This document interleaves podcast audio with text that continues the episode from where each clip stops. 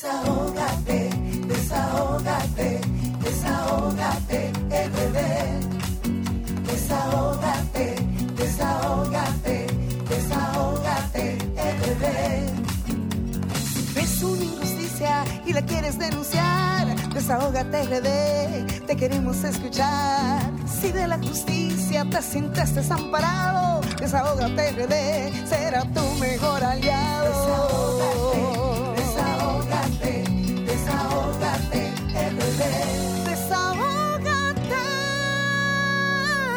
Tardes a toda nuestra gente que ahora mismo está conectado desde las 5 hasta las 7 de la noche en la programación número uno de los sábados. Desahógate República Dominicana, programa radial, interactivo, social y comunitario que dispone de estos micrófonos para que nuestra gente pueda comunicarse con nosotros.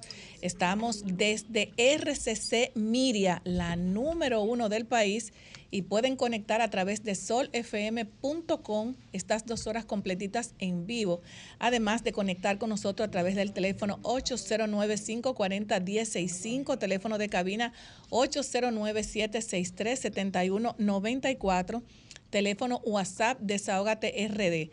Pueden conectar a través de las redes sociales RD Rayita Abajo Desahógate República Dominicana, Twitter, Facebook e Instagram. Un saludo muy especial a, nuestra plataforma social comunitaria, conectada siempre, no solamente aquí, sino allá. Buenas tardes a mis compañeros también que me acompañan en el día de hoy, empezando por nuestra querida doctora Marilyn Lois, Vianelo Perdomo, Eduardo Martínez, que estuvo en Zaragoza, muy fino él. Ah. Tiene que venir con Z. Si no habla con Z, No, no, parece que nuestra coordinadora está más que acostumbrada. Le salió esa Z Bueno, natural. Así es. A nuestro querido Jesús, eh, también Jesús Geraldo Martínez, eh, que en breve estará, bueno, más adelante estará con nosotros, Yulibelis Vanderpool, que viene de camino a nuestra diáspora, Lilian Soriano, al Sheris Production, que también estará con nosotros en, en breves, en breves momentos, a Darían Vargas, nuestro colaborador, a Romer, a Erika y a todo, a todo, a todos los radioescuchas que son los que hacen posible que estemos aquí desde ahora hasta las 7 de la noche. Poner, poner este programa en manos de Dios, que sea el que nos dirija a cada uno Amén. de nosotros. Señores, y ya entrando en materia, hoy se celebra el Día Internacional de la No Violencia contra la Mujer, donde siempre eh, lamentamos eh, eventos, por ejemplo, el, el- ocurrido en el día de hoy de una de un esposo de, de 54 años que le quitó la vida a una joven de 24 años supuestamente por unos videos muy sensuales que ella reproducía en las redes sociales. Miren hasta dónde estamos llegando, llegando nosotros cuando nosotros dependemos mucho de, de- de que el hombre sea que dirija la vida de nosotras las mujeres. Siempre he dicho que la mujer debe prepararse, siempre he dicho que la mujer debe ser profesional que pueda hacer cualquier tipo de carrera. Y no necesariamente si en, ese- en un momento determinado no puede hacerlo porque tal vez las condiciones económicas no se lo permite, pero podemos prepararnos en cualquier cosa, en cualquier rol que nosotros tenga- tengamos ese don.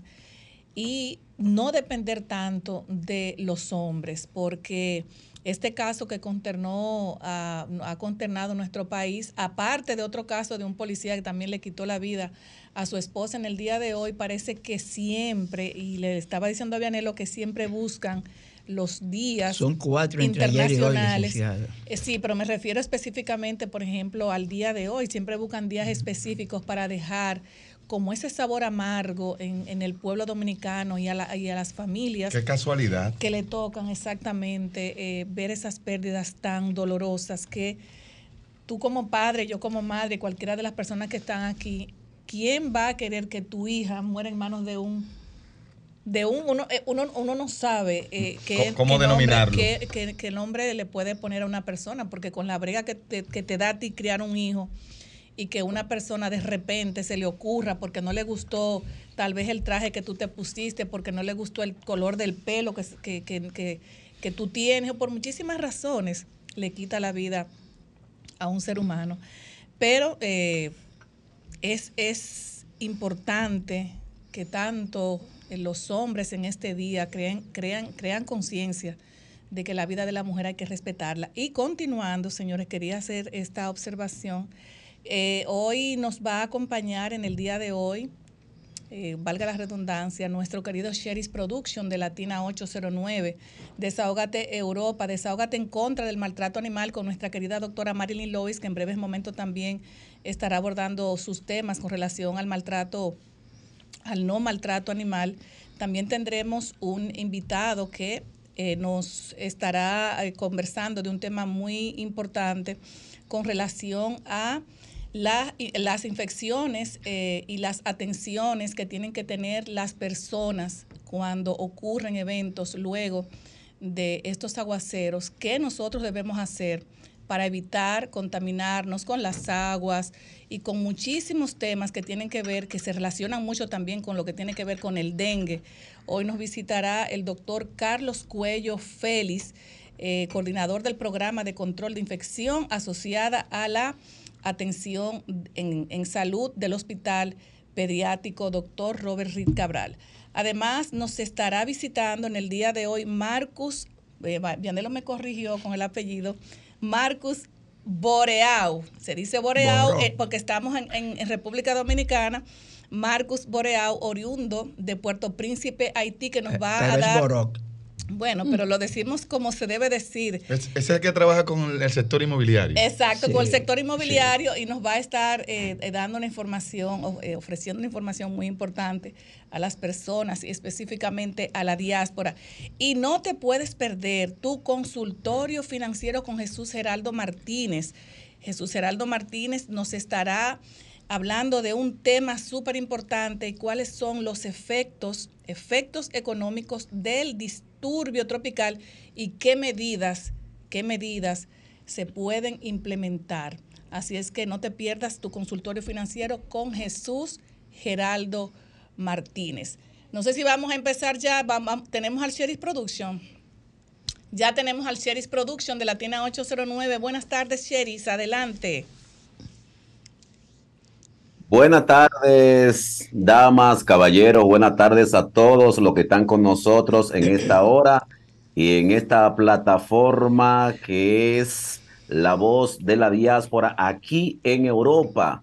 Sol 106.5 en la República Dominicana. Todos bienvenidos a este momento que sería un momento inolvidable para todos los dominicanos y la gente que estamos en el exterior aquí formando la diáspora. Buenas tardes a esa mesa que está tan frondosa, tan elegante en el día de hoy. Gracias, Cheris. bueno, háblanos de esa caminata que eh, ustedes también eh, estuvieron hoy con relación a el Día Internacional, de este Día Internacional tan importante, Cheris. Sí, eh, me alegra mucho que tú me sigues, mucho de lo que estamos aquí en esta plataforma también siguen eh, nuestras redes sociales y ven que yo cada día voy colocando la actualidad en las redes sociales. Y hoy un día eh, que ha sido un día que se ha partido en dos. Hoy el día a la no violencia a la mujer, pero también como 25 de noviembre se celebran eh, la, U, la, UDG, la, U, la UDGT eh, también eh, se unen, los trabajadores se unen también a la no violencia y al derecho a la mujer. Recuerden que en el 2022 aquí se, eh, se hizo una ley, la ley trans. También se ha partido en dos porque lo, trans también se considera mujer. Y ahora no solo en dos, se ha visto que se parte en cinco en donde podemos encontrar hombre, macho, ¿verdad? Hombres que no son tan hombres. Eh, también encontramos lo que son los intersexuales, intersexuales también con característica masculina, intersexuales con característica femenina, entre otros que aparecen que no son ni, de allá, ni de acá, ni de un lado, ni del otro, y también eh, están apoyando este día. Eh, lo que se ha visto, eh, toda una marcha pacífica que se han dado con los trabajadores, con las demás organizaciones y algunas fundaciones que también han estado en la calle. Por lo menos aquí en León participaron más de 700 personas en ese desfile con lo que fue eh, el desfile a no a la violencia. Se encontraban por, por um, un poco por catálogo, eh, vamos a llamarle por grupo, pero en el mismo desfile. Esta ley ha traído muchísima controversia porque incluso en esta misma semana se dio una agresión en donde una mujer agredió a una trans porque estaba en el baño de las mujeres. Entonces, nos vamos a ver que cada género, no sé cómo llamarle, van, van a pedir su baño porque estará muy, muy variado en este caso, pero se dio en esto, en esta marcha tanto en Madrid como en Barcelona y aquí se han dado sin ningún disturbio estas marchas. A pesar de, de, que van un poco eh, como le digo, la policía va adelante, la policía va detrás y van entonces en ese desfile, van con sus carteles eh, definiendo de qué se trata la marcha de cada uno de ellos. Sherry, Sí. Yéndole un poquito a España, tenemos, por, tenemos por acá la visita de don Felipe González, eh, un poco guapo con la gente de la que él es líder del PSOE, porque dice que no está de acuerdo con lo que ha hecho el presidente Sánchez, los acuerdos que ha hecho allá, pero lo que pasa es que ya yo creo que Felipe González debe entender que él es un líder pasado meridiano, que ahora los líderes son otros. Decimos como le decimos a él como le, se le dice en la República Dominicana, ya su carnaval pasó. Eh, ahora mismo, más a la actualidad, se encuentra Zapatero. Zapatero hoy estuvo aquí en León, eh, capital, y estuvo diciendo a la prensa, con una eh, ceremonia que estuvo, donde le dijo a la prensa que no más, más temprano que tarde se darán de cuenta eh, España que Sánchez tiene la razón. Tiene la razón, ¿por qué? Porque es un conciliador de lo que viene pasando aquí en España. España, si no fuese por el, el, propio Pedro Sánchez, si hubiese partido eh, en dos o en tres eh, la península, empezando con Cataluña, de ahí con el País Vasco y con otros que se consideran países también dentro de España. Eh, nos encontramos con el, eh, el Ministerio de Asuntos Exteriores, como lo es José Manuel Álvarez que es quien está a cargo, que se espera que haga un buen trabajo. También así el ministro de Justicia, quien es Félix Bolaño, quien está al frente, el ministro de Justicia, y así se han cambiado como la vicepresidenta en funciones, como la, eh, la, vicepresidenta eh, también de, de la Moncloa, y que se encuentra Nadia Calcaño. Eh, todo esta, eh, estos nuevos ministros, como ha hecho Pedro Sánchez, también le ha dado participaciones eh, a muchos sectores o vamos a llamarles a, muchas ciudades dentro de la propia Moncloa. Sheriff, es favorable. tú sabes que el tiempo en radio, tú sabes cómo es, ¿verdad? Qué pena. Miren, señores, eh, le voy a decir algo también a nuestro partido. Nuestro partido que se encuentra aquí en, en, España, vamos a llamarle porque es donde más eh, fuerte está en España, se encuentra como gallina sin cabeza. Me parece mucho a cuando eh, hay una mujer que tiene un hijo pero ese hijo es delinque, es delincuente, pero es del barrio. Por más malo que sea, es su hijo. Así tenemos que ser los PRMistas con el partido. Por más malo que sea, el PRM. Entonces, no es que estamos de acuerdo, pero eh, fue el que pusimos allí. Para muchos PRMistas que están haciendo chembita, que no han tomado en cuenta, que le están dando con los codos, pero es lo que está sucediendo acá. Esto que hizo Leonel Fernández en la semana pasada aquí en Madrid ha dejado un agridulce para muchos. Pero ese agridulce quiero que tú te lo cuentes el próximo sábado, porque tú sabes que tenemos ya que irnos a pausa. Sherry, tú sabes que te Gracias, queremos, te señores, queremos, en las te queremos sociales. mucho, tus redes sociales, el Sherry's Production de Latina 809. Un abrazo, Sherry's, nos vemos el Te sábado. quiero en euros. Gracias, Ah, pues que vengan. Bueno, pues eh, seguimos con menciones del Sherry's Production. Ahora pasamos con nuestra querida doctora Marilyn Lewis. Desahógate en contra del maltrato animal. Espacio exclusivo para esos animalitos que quieren que nosotros también podamos defenderlo. Adelante, Marilyn. Muchas situaciones esta semana. Eh, señores, ustedes cuando saquen a pasear a su perrito, traten de sacarlo siempre con su collar y la, y la cadena o el triste. Eh, esto fue en un residencial, lamentablemente es un edificio donde viven unos huskies y unos pitbull y hay unos gatitos y cada vez que baja un niño con los perros, con los huskies, baja sin collar y los huskies matan los gatitos. Eh, en estos días era una, una gata parida y, y los huskies lo mataron, lamentablemente. Eso es en la calle Paraguay, esquina Marcos Adón, 36 A, en Villajuana. Entonces, por favor, eh, vamos a tener más conciencia. La culpa no la tienen los animalitos, somos nosotros. Entonces, este otro caso, la imagen no se ve, lamentablemente la imagen no se ve porque está muy oscuro, pero no tiene dónde resguardarse, señores, siempre lo decimos aquí constantemente. Esta vez hubo lluvia fuerte otra vez y esos animalitos no son tinacos, ni antenas, ni collares, lo decimos siempre. Esto fue en Vista Hermosa, sector Amapola, calle Proyecto, Casa Amarilla, al lado del residencial Carla Michel 13. Lo tienen bajo lluvia constantemente. La perra ladra mucho y ahorita estaba desesperada, eso fue hace dos días, dándole a la puerta para que le, la dejaran entrar, por Dios.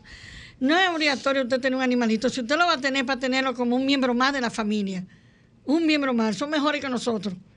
Entonces, este otro caso también, otro perro encadenado bajo la lluvia, al aire libre, también, no, podemos seguir así, no. Ahí está, esto fue también en esta semana. El perro ni se ve, está encadenado y está bajo el aguacero. Este otro, mírenlo ahí, cómo se- este sí se ve. Este sí se puede ver, mírenlo ahí cómo está, y el pobre perrito con una cara de tristeza con propietario. Esto es el kilómetro 18, la autopista Duarte, calle Imaginar Duarte. Por Dios, vamos a tener más conciencia. Si no, no tengan perros, no los tengan los animalitos, para tenerlo así, mejor no lo tengan. Entonces, aquí, miren esto, en techo. ¿Cuántas veces lo hemos dicho aquí también? Esto es en la calle 15, Proyecto Cristal, kilómetro 3 y medio, autopista Duarte, Santo Domingo Este. Están todo el tiempo ahí bajo el techo. Según la publicación que hicieron, nunca lo bajan. Y están flacos ya, el hambre que pasan también. Y está agua, sol y sereno. Otro también, míralos ahí. También eh, ahí está el perrito, esto en la calle Calamar, sector Corales del Sur, Santo Domingo Este. Lo mismo. ¿Dónde anda la señora Rosana? Porque yo entiendo también que aparte de que nosotros estamos colaborando eh, breves eh, minutos con relación al- a uno desahogarse en, en- en contra del maltrato animal, también queremos ver a una Rosana que salió en las redes sociales diciendo que era mejor darse con, Contra la pared. contra la pared y no chocar eh, con ella. Entonces, en ese tipo de cosas, eh, yo creo que ya ha sido, hay, ya es momento de que ese departamento realmente dé sus, sus frutos. No sé si tendrá presupuesto o no, pero yo creo que hay que ir anteponiéndose las primeras reuniones con las organizaciones que cuidan a los animales y ir haciendo un- una labor porque una golondrina sola no hace un verano. Se supone que el papel de ella la- es para que la ley se cumpla. O sea, Bueno, pero para eso, que la es- eso fiscalía es y los parte, eso es parte de la ley. Eso es parte de la ley. Mire, mire este perro. Usted está viendo esos hoyos en la, en la cara, en los ojos, lo que supuestamente son los ojos, llenos de, de, de gusanos y de todo. Ese perro, lo- el dueño lo abandonó en la casa amarrado. Entonces, la que fue invitada de nosotros aquí, la, eh, Lourdes, fue y lo, lo rescató. Gracias a Dios. Mire la diferencia ya de cómo estaba y mire ya cómo está, sí. mire ya cómo está, increíble cómo ya se está viendo el perrito y ella misma es que lo está cuidando. Ay, sí, ¿Entiendes? bueno. Pero míralo ahí, fue a la fiscalía y puso su denuncia. Ahí está la orden de conducencia. Para irlo a buscar el individuo. Como debe ser. Sí, como debe ser. Entonces, lo mismo que estaba hablando ahorita, eh, si usted sale a pasear un perrito, mire, este niño que iba en esa bicicleta, el perrito le fue encima y eso fue en el Mirador Sur. Entonces, no podemos seguir así. Así que, mira la diferencia ya del perro que Lourdes. Ya no, bellísimo, ya está. Así ya es. mire cómo lo tiene. bueno, y ya para terminar, este es un perrito, este es un perrito pudre que a ver si aparece quien lo quiera adoptar, porque el perrito lo abandonaron. El, no, el número de teléfono, Marilyn. El 829-820-4119. Bueno, ahí pueden comunicarse para que lo puedan adoptar. Y ya, con esto termino ya. Esto fue en el Estadio Quiqueya. Yo misma me presenté allá, duré como dos horas, hasta que al fin pudimos agarrar esta hembrita para esterilizarla. La otra no pudimos por más, una chihuahua y no pudimos, pero bueno. Bueno, gracias Marilyn por siempre estar eh, detrás de los cuatro, cinco patas, diez patas, una pata y todo lo que vuela. Ya está esterilizada, ¿eh? Ya Gracias está esterilizada. a Dios, qué bueno. Y, sin patas también. Y, sin patas también. Sí. no sé lo que es sin patas, porque yo no Lo que vuelan. Las lombrices no tienen patas. Ay, no, porque las lombrices ya se metió en la tierra. Las culebras. Las cule Ay, sí, las culebritas. Bueno, vamos ahora, gracias Maril, vámonos con nuestro querido Vianelo Perdomo. Adelante, Vianelo. Gracias, Grisel. Buenas tardes. Saludos, Julie Belli, doctora Ambrin Lois, Eduardo. Bienvenido después de estar en Zaragoza. Zaragoza. Tiene que venir hablando con Z. Señores, hace un año justamente que aquí hicimos una revelación, que algunos oyentes nos dijeron de todo, algunos compañeros del Partido de la Liberación Dominicana también, cuando dijimos que un funcionario de este gobierno había reunido en dos ocasiones a tomarse un cafecito a los presidentes Leonel Fernández Reina y Danilo Medina Sánchez. Recordamos que el compañero Juan Pablo Fernández preguntó que si se estaba cocinando algo, le dijimos que podría ser. Yo no sé qué dirán hoy, porque incluso una persona llamó para decir que Leonel Fernández era como un granito de mostaza en el medio de una plantación de sorgo, o sea, no tenía nada.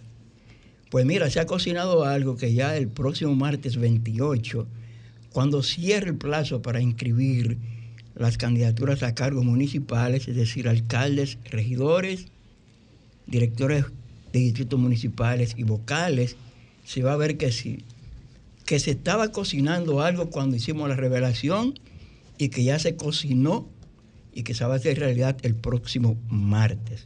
O sea, se estaba cocinando algo y así fue. Señores, yo quiero aprovechar para enviar unas condolencias a los familiares del ingeniero de sistema, periodista, cronista deportivo, dirigente cultural de Villa Mella, Máximo Díaz. Estuvimos compartiendo el viernes en CDN después que él se reintegró tras estar dos meses en convalecencia. Esta, este, wow. Lamentamos profundamente su muerte y además de extender las condolencias a sus familiares, le mandamos de aquí un abrazo solidario a sus compañeros del programa Mañana Deportiva, Jansen Pujol, David Terrero y Satoshi Terrero. Un hombre joven todavía. Muy joven. Joven todavía y trabajador incansable a favor de su comunidad. Esa es la vida, ¿no? Y la vida pues tiene que seguir. Julie Belli, muchos préstamos en el, en el Senado y la Cámara de Diputados esta semana. 1.600 millones más. Pero algo que no... Por primera vez yo veo, por ejemplo, que todos los senadores se ponen de acuerdo para someter un proyecto y fue un proyecto eh, muy bueno porque fue para reconocer a un ser humano que siempre está trabajando por la comunidad. Un reconocimiento al filántropo médico, doctor Antonio Cruz Jiminiano. Yo creo que es muy merecido y un proyecto de resolución que lo firmaron, lo firmaron los 32 senadores. Abricias y qué bien, qué bien. Señores, ustedes saben que el fin de semana fuimos afectados, el fin de semana pasado fuimos afectados por un, una tormenta los meteorólogos le pusieron otro nombre que se me olvidó ahora. Disturbio. Un disturbio, meteorológico. Gracias, disturbio. El niño y la niña han cambiado todo lo que es el sistema meteorológico del mundo. Eh, la agricultura, estuvimos por el sur, por mi querido sur, en el medio de la semana, y es desastroso lo que ha pasado, no solo en el sur, sino en todo el país. Este disturbio trajo, señores, algo inesperado. Una tregua en la campaña electoral, una tregua que se está reasumiendo este sábado y mañana domingo, las organizaciones políticas, pero donde no hubo tregua fue en el Tribunal Superior Electoral, porque todos los partidos fueron afectados por eh, sometieron instancia decenas de candidatos o de aspirantes que no lograron ser candidatos, a algunos el Tribunal Superior Electoral le dio ganancia de causa, a otros no. Pero la verdad es que ya eso va a llegar hasta el martes cuando entonces se inscriban ya oficialmente los candidatos a las alcaldías y la regiduría, a las direcciones distritales, a las vocalías. Muchos que fueron electos diputados, senadores, todavía no están tan seguros porque los plazos electorales, que son fatales, entre comillas, y lo quiero poner entre comillas porque para la inscripción de los candidatos a cargos municipales, la Junta Central Electoral ya vencido, dio dos plazos más. El, el segundo fue este ahora para el próximo martes 28. Entonces, digo que en el caso de los candidatos a senador, a diputados y senadores, todavía no están seguros que hayan sido electos porque recordemos que las elecciones a cargos congresuales son junto con las presidenciales en mayo del próximo año, de manera que ahí todavía puede pasar cualquier cosa. Anoten por ahí los que han sido electos a senadores y diputados y veremos que de aquí a abril del próximo año habrá cambios y sorpresas. Bueno, gracias Vianelo. Y qué raro que Vianelo no, no, vino con un tema importante con relación al presidente de Argentina. Y yo también quiero preguntarle Javier algo Milei, porque ya nos vamos a pausa. ¿Qué es lo que está pasando con Faride? Bueno. La cubiaron a Faride. No, yo creo, yo creo que al PRM le va a quedar más remedio que postular a Faride. No, creo, no. No viene por ahí. No, creo. Le voy a dar un dato después de la No, pausa. lo que pasa es, y también pues, a mi entender es que cuando ya tú eres de la casa, una PRMista cuenta cabal, y tú tienes que conquistar al vecino, tú tienes que sacrificar al de la casa, y a ella le están sacrificando Mira, realmente. antes de llegar aquí. Lo, lo digo así. Antes de llegar aquí, me, hicieron una llamada, me hicieron una llamada de un miembro del comité ejecutivo del PRM. Y ustedes saben que se ha rumorado de manera casi hasta oficial que los tiros van por Guillermo Moreno. No, no, no Todo a seguir- indica no que eso es una Moreno. bengala, es un tiro de bengala, porque Pero no va a seguir el candidato a la senaduría por el Distrito Nacional a través del PRM es nada más y nada menos que Roberto Ángel Salcedo. Ese sí. Puede Eso, ser. eso, Eso eso, me lo acaban eso- de de eso me confirmar. enteré ayer. De, Ese de- ser. eso me enteré Ah, ayer. ah, usted me fue adelante. De eso me enteré ayer. ahorita. De eso me enteré ayer. Nosotros estamos, nosotros estamos sobando la mano para que sea Robertico. Mira, y te voy a decir algo, independientemente, mira, no conozco, no conozco a Faride, no conozco a, Far- a Faride Raful, pero sabemos la trayectoria que viene eh, políticamente desde, eh, con su familia, su papá, ella, Ella naturalmente, misma, y realmente sacrificarla para darle a Roberto Salcedo, a Robertico Salcedo, la senaduría es algo muy La fuerte. candidatura. Bueno, la, la candidatura. Nosotros queremos que sea porque ella es mujer, yo soy mujer y la- la- las mujeres tenemos que ser sororarias, independientemente de que tú pertenezcas a un bando político y yo a otro. Grisel, o sea que vemos que la mujer dominicana, y ella está preparada, independientemente. Se ganó ese puesto. Ella está preparada, independientemente de que la hayan atacado y todo eso. No tengo nada en contra de Farideh Raful, pero políticamente tiene una trayectoria dentro de un partido. Exacto, es mujer, exacto. es mujer y debieron darle, o todavía no sabemos, porque puede ser que la, la, la torta se, Se, se vire. Y, y que Claro. tanto, y que tanto para la diputación como, como para la senaduría se buscó sus votos. Caminó su Claro, circunscripción claro. a pie, Y mantuvo- por casa. el Merecedora PRM, por demás de esa mantuvo el. PRM Claro, en, claro, en- en claro, momentos claro. difíciles. Mira, ahí nadie merece más esa candidatura en ese PRM mantuvo, que Farideh Raful. Independientemente. Mira, Merece mantuvo el PRM eh, en momentos difíciles como pasan todas las organizaciones políticas. Un día tú estás muy mal, un día tú estás muy bien, o estás en el centro, o estás abajo. pero ella se ha ganado realmente el respeto de por lo menos los que, la, lo que la quieren llevar a que ella sea elegida como senadora. Pero Faride fue la verdadera opositora del PLD en el Senado, señor, en, el Congreso, en el Congreso, en la Cámara de Diputados, o sea, de, merece Por eso es tanto rechazo, por eso es tanto rechazo Julie Vélez que ella ha tenido porque ella era la que más se sentía en su vocería. Bueno, lo que pasa es que ahora no se le siente. Bueno, está bien, pero independientemente. Pero políticamente independientemente va a atacar a su, gobierno. Señor, este es un tema de, eh, este es un tema que no solamente, eh, este es un tema que pica y se extiende. Definitivamente. Porque sacrificar a la gente quiere opinar sobre sacrificar a Farides bueno, la no sería fácil señores no podemos tomar llamada ahora porque ya tenemos que irnos a una pausa tenemos compromisos sí va, prometemos abrir los teléfonos eh, más adelante. Así es. Eh, nos vamos a una pausa. Súper especial en el día de hoy. Ya de la casa. De la casa adelante Julie Vélez. Marcos Buró quien es oriundo de Puerto Príncipe y es un profesional dedicado a las relaciones y de comercio internacional por, también Marcos domina ocho idiomas con una maestría en economía de la Universidad de Shanghái y es fundador y CEO de IMAR Ventures empresa que se dedica a la inversión extranjera y crea oportunidades comerciales en bienes raíces. Así Marcus, siempre que vienes aquí nos traes información de mucho interés en el sector inmobiliario. ¿Qué hay en esta ocasión? Primero, buenas tardes, gracias por la invitación, siempre un placer estar aquí. Como saben, eh, estoy enfocado con mis empresas, tengo tres empresas aquí, enfocado en primero la parte de importación con China, donde nosotros ayudamos a las constructoras aquí a importar sus materiales allá, y la parte también de facilitación de inversiones, donde nosotros acompañamos a los extranjeros que quieren meter aquí, dándole todo el acompañamiento, y también tenemos una desarrolladora aquí.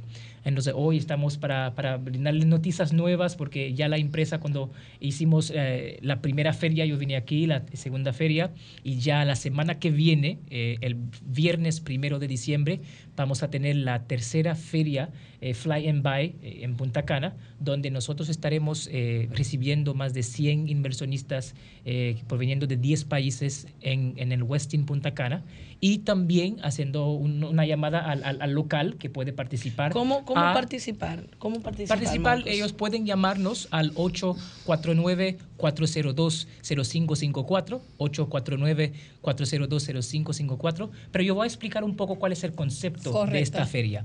Entonces, viendo que yo, por ejemplo, cuando llegué aquí siendo extranjero, uno no tiene acceso a la información y veo que también no hay transparencia en el sector inmobiliario aquí para uno invertir. Entonces nosotros decidimos reunir todos los actores del sector inmobiliario en un fin de semana. Estamos hablando primero de la parte legal.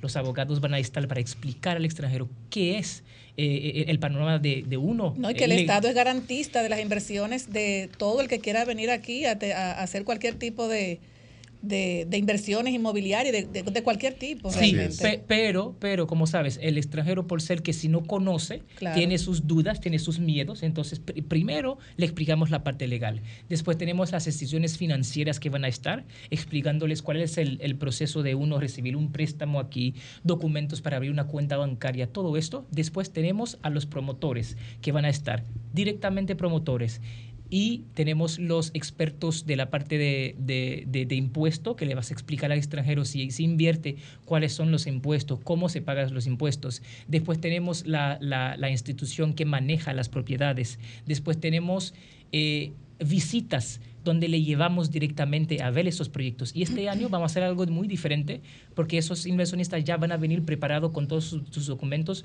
para abrir directamente su cuenta bancaria, para hacer la precalificación para el préstamo, porque a veces uno viene aquí a invertir, sabe que, mira, es, es muy atractivo el sector de inmobiliario, pero uno no sabe en qué se está metiendo. Marcos. Entonces, eso es la idea de la feria. Muy interesante. En, ese orden eh, que hablas de algunas desde tu opinión de algunas situaciones que pudieran verse como deficiencias, tú has tenido la oportunidad de acercarte a la Asociación de Agentes y Empresas Inmobiliarias ah, y también a Coprovi, que ellos trabajan ah, articulando y facilitando a través ah, del Estado. Sí, sí, sí. Nosotros tenemos muy buena relación con ellos. Eh, siempre nos reunimos porque esta feria esta vez es para los inversionistas, pero también pensamos hacer una feria el año que viene para los agentes inmobiliarios, invitando a expertos del, sector inmobiliario. Que ha crecido mucho esa área. ha crecido, ha crecido mucho, pero mucho. pero por, por varias razones. Estamos, estamos hablando de un país y sobre todo eh, Punta Cana, que es una marca país que está trayendo todos los turistas que están pero cuando tú otros países, lo que te dicen, yo voy para Punta Cana. Yo sé, Punta Cana es un. No, la República de Punta Cana, yo siempre digo. No, es una cosa increíble. Es, increíble. No, y, uno, va, uno va al aeropuerto se siente una energía de esos extranjeros. Como que hay, algo que de verdad para mí no lo entiendo, eh, como ellos le encantan Punta Cana. Entonces, eh, nosotros esta, esta vez no solamente vamos a estar vendiendo Punta Cana, sino también Santo Domingo, vamos a tener eh, promotores que van a estar vendiendo Río San Juan, que es una muy buena destinación también para el extranjero, y, y ofrecerle, como digo, esa diversidad para sus inversiones aquí. Marcos, ¿tiene algún costo cuando, por ejemplo, vienen esos inversionistas aquí? ¿Eso es un paquete ya que ustedes le venden? ¿Tiene algún costo? Sí, eh, tenemos el costo mínimo que es de 4 mil dólares. Ahí son tres paquetes, un costo de 4 mil dólares todo incluido, hay un costo de 6 mil dólares y hay un costo de 10 mil dólares. Para, los extranjeros. Para los extranjeros. Pero los locales aquí, que nos, nos podemos ver un tanto interesados, ¿cómo podemos participar? Sí, entonces, si uno es local y le interesa, le interesa para participar, nos puede llamar, porque nosotros tenemos eh, una debida diligencia, y, le, eh, al 849-402-0554 para saber si es eh, calificado. Tengo entendido que si un local quiere ir solamente un día, un día paga. Pues, sí, un día paga, exactamente. Tenemos un day pass porque vimos de verdad por lo, que, lo que eh, eh, he visto en, la, en el sector inmobiliario que también en las últimas semanas hay una mala fama, eh, a una mala fama en las recién semanas de donde uno, yo siempre digo, el dominicano, si quiere invertir, también tiene que educarse de la misma tiene manera. Que investigar, investigar como, tú, lo estás haciendo ahora diciendo cómo hacerlo. Cómo hacerlo. Y una, una pregunta, Marco, escúchame que te interrumpa. Las entidades bancarias que van a estar participando, es muy importante que, ustedes lo digan aquí porque hay muchas personas tal vez que le dicen, bueno, yo quiero negociar con el Banco de Reserva o quiero negociar con el Banco Popular o con el Banco BHD o con cualquier banco que entienda. Mira, ¿Cuáles son las entidades bancarias? Mira, eh, nosotros en los tres años y este año otra vez vamos a trabajar con Scotiabank. ¿Por qué? Porque Scotiabank vemos que es un banco muy friendly para los extranjeros. Eh, entonces Scotiabank Pero el Banco de Reserva incluso tiene ahora eh, eh, oficinas en, el extranjero, pero sí, o Banco de Reserva todavía no hemos colaborado pero un acercamiento sería importante, sí, Es oportuno, de hecho. Porque muchos dominicanos cuando quieren venir a invertir, o sea que están ya dando los últimos copetazos, ella quieren venir aquí a tienen el acercamiento con las instituciones y más el Banco de Reserva, que es el banco de todos los dominicanos. No, y de hecho es el banco que los dominicanos confían por demás. sí, yo sé. Pero ahora que estamos abriendo las puertas para los locales, porque como les digo, la feria antes era exclusivamente para, para, el extranjero. Ahora que este año estamos abriendo para que el, local pueda venir, entonces este, el, año pasado colaboramos con Banco Vimenca. Estamos buscando nuevas... nuevas pues sería eh, bueno que tú, que tú te acerques al Banco, de Reserva. Tenemos al señor Samuel Pereira, que es una persona muy muy abierta, eh, muy, o sea, escucha bastante. Y sería interesante porque los dominicanos y dominicanas cuando quieren venir a, a invertir su chelito, vienen al Banco de Reserva porque es el banco del Estado, el banco de todos los dominicanos. ¿tú me entiendes? y sobre todo, el, éxito que ha tenido nuestra feria, yo pienso que al banco le va a interesar porque el primer año vendimos por 10 millones de dólares en un fin de semana, el segundo año vendimos por 30 millones en, un fin de semana, entonces este año queremos... Eh, eh, vamos, vamos, a hablar, vamos, a hablar, vamos a hablar con, el, con mi amigo. no, es que tú Una persona muy educada. Pues mira, vamos a hablar con el Es que tenemos el contacto, sí, y, intercambiamos sobre eso. Sí, estamos muy abiertos también a a, tener nueva eh, eh, eh, colaboración. Marcos, para ampliar y conocer las redes sociales. Y que casi, casi nos vamos a una pausa, sí. sí entonces, de las redes sociales a nivel para la feria, ellos pueden seguir Real Estate Summit DR eh, eh, como la palabra en inglés, Real Estate Summit DR, o seguirme a mí, Marcus Bo 08. Sí, pero dilo más, dilo más, dilo más, más despacio. real Estate, el Real Estate o como... Sea, real Estate. Real Estate. Real Estate. Summit. Exacto. DR. DR, exacto. Pero yo sé, la, la, gente sí habla inglés, como Real Estate Summit, you know. Eh, real Estate Summit DR, que es DR. Ahí la gente puede seguir.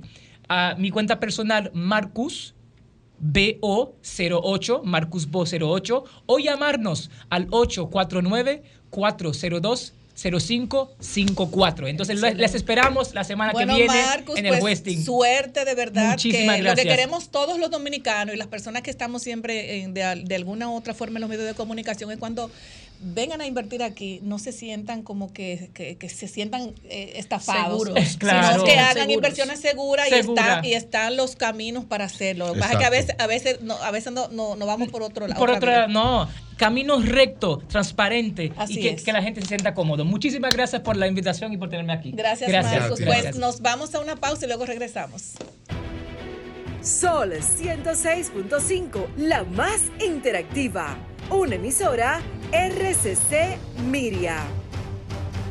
Ya a un invitado súper especial también que nos va a orientar con relación a esas infecciones, luego de estas tormentas, luego de estos aguaceros eh, que caen para que puedan las personas más tarde llamar. Y hoy tenemos al doctor Carlos Cuello Félix, coordinador del programa de control de infección asociada a la atención en salud y a ese, que quiero que me explique eh, realmente esa parte del Hospital Pediátrico Doctor Robert Reed Cabral y vamos a estar conversando con usted con relación a, un tema que tiene a muchas personas muy preocupadas, que es el dengue, el cólera y cómo está nuestro sistema de salud. Buenas tardes, doctor. Buenas tardes, un placer estar en su programa. Bueno, vamos a iniciar por Julie Vélez, por su amiga Julie Vélez, que quiere hacer unas preguntitas. Bien, doctor, Grisela ha introducido, después de lluvias y a propósito de los siniestros que se presentaron, las inundaciones el fin de semana pasado, hay una preocupación porque pudieran surgir algunas infecciones y situaciones de salud. Entonces, primero, ¿a qué podríamos estar expuestos la ciudadanía y sobre todo esas zonas vulnerables donde se produjeron inundaciones y en otros lugares? ¿Y qué hacer ante una situación en términos sanitarios como esta? Bueno, vamos a aclarar algunos elementos. Tú sabes que nosotros vivimos en una sociedad que tiene un sistema de salud de tipo vertical en los pueblos, principalmente en la provincia, no un sistema de salud basado en una estrategia de atención primaria en salud, que es el sistema que tiene capacidad para resolver el 70 y el 80% de los problemas de salud de cualquier país del mundo. A partir de la década de los 70, a nivel mundial se impulsó la política de quitarle la responsabilidad a los estados para que desde el punto de vista legal y constitucional de cada país fuesen los responsables de brindar servicio a la salud a su población. Vista esta como un derecho humano a la salud, no como un negocio. Fue donde entró el llamado modelo neoliberal en el área de los países, que empezó por Chile, continuó Colombia y le tocó a la República Dominicana. Modelo de salud que fue impuesto desde los organismos internacionales y países occidentales y europeos, empezando por Estados Unidos y algunos países de Europa. Eso generó entonces que se reestructurara el modelo de salud y en el 2001 se cambió entonces la ley de seguridad social y de salud en República Dominicana a través de la 8701 y la 4201. Eso lo quitó las funciones de brindar servicio al país y concibió la salud no como un derecho humano, sino como un negocio. Eso implicaba entonces que la estructuración sanitaria de República Dominicana no se dio desde el punto de vista comunitario, sino se mantuvo como estaba y concentró los servicios de salud en el sector privado.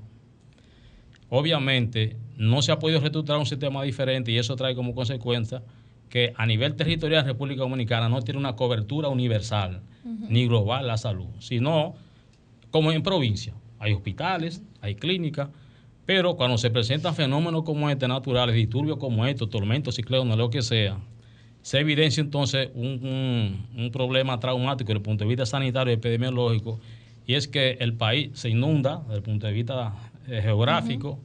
Entonces, al pasar esas inundaciones, como no hay una estructura sanitaria eh, comunitaria y general y universal, pues estos fenómenos entonces, los gobiernos, todos, por la naturaleza del sistema, no tienen capacidad para dar respuesta a las consecuencias de esos fenómenos.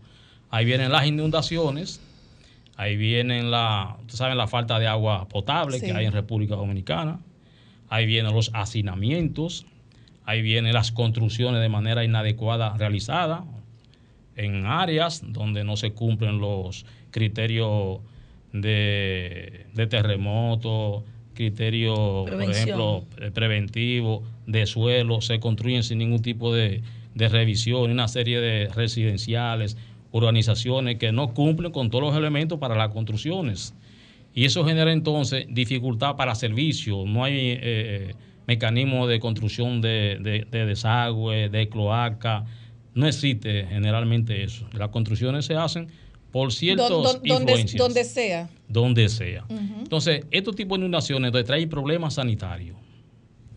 Al no haber disponibilidad de agua potable suficiente, esta acumulación, ustedes ven, y eso se hace año tras año, se pasa ese problema. Ustedes ven los ríos cuando se desbordan aparentemente los ríos, pero que cogen su cauce otra vez, se inundan. Bueno, lo que le decía ahorita. Se inunda toda la vivienda, incluyendo muchos residenciales que se inundan y muchas torres, y esto tiene una consecuencia, que entonces la presentación de enfermedades, como son la leptospirosis, como son las enfermedades eh, hídricas, la, las diarreas, como son las enfermedades dermatológicas, como son, eh, presenta el cólera, se presenta enfermedades de tipo el tétano también, porque al producirse esa acumulación de basura, de agua contaminada, la gente se mete en los ríos, en la cañada, se produce laceraciones o heridas, y entonces el microorganismo que está vinculado al tétano se activa y generalmente después que pasa eso empiezan a empezar la enfermedad, a aparecer las enfermedades. Esas son parte de las consecuencias de los problemas de salud y epidemiológicos que se presentan y es de lo que está sucediendo ahora. Con el agravante que hay algunos, tenemos una epidemia de dengue en República Dominicana, que se ha reactivado incluso. Tenemos y más ahora después de la, del disturbio tropical, que eso hace también eh, fortalecer más el, tema del dengue. Correcto. Tenemos un brote que se desarrolló en el suroeste, principalmente en Barahona, en la parte del Bajoruco y la Ciénaga. Ahora mismo está en varios barrios de la provincia de Barahona, que es un elemento preocupante. Ustedes saben que el cólera es el producto de mucho hacinamiento, muchas condiciones sociales, económicas de pobreza en cualquier país que se produzca.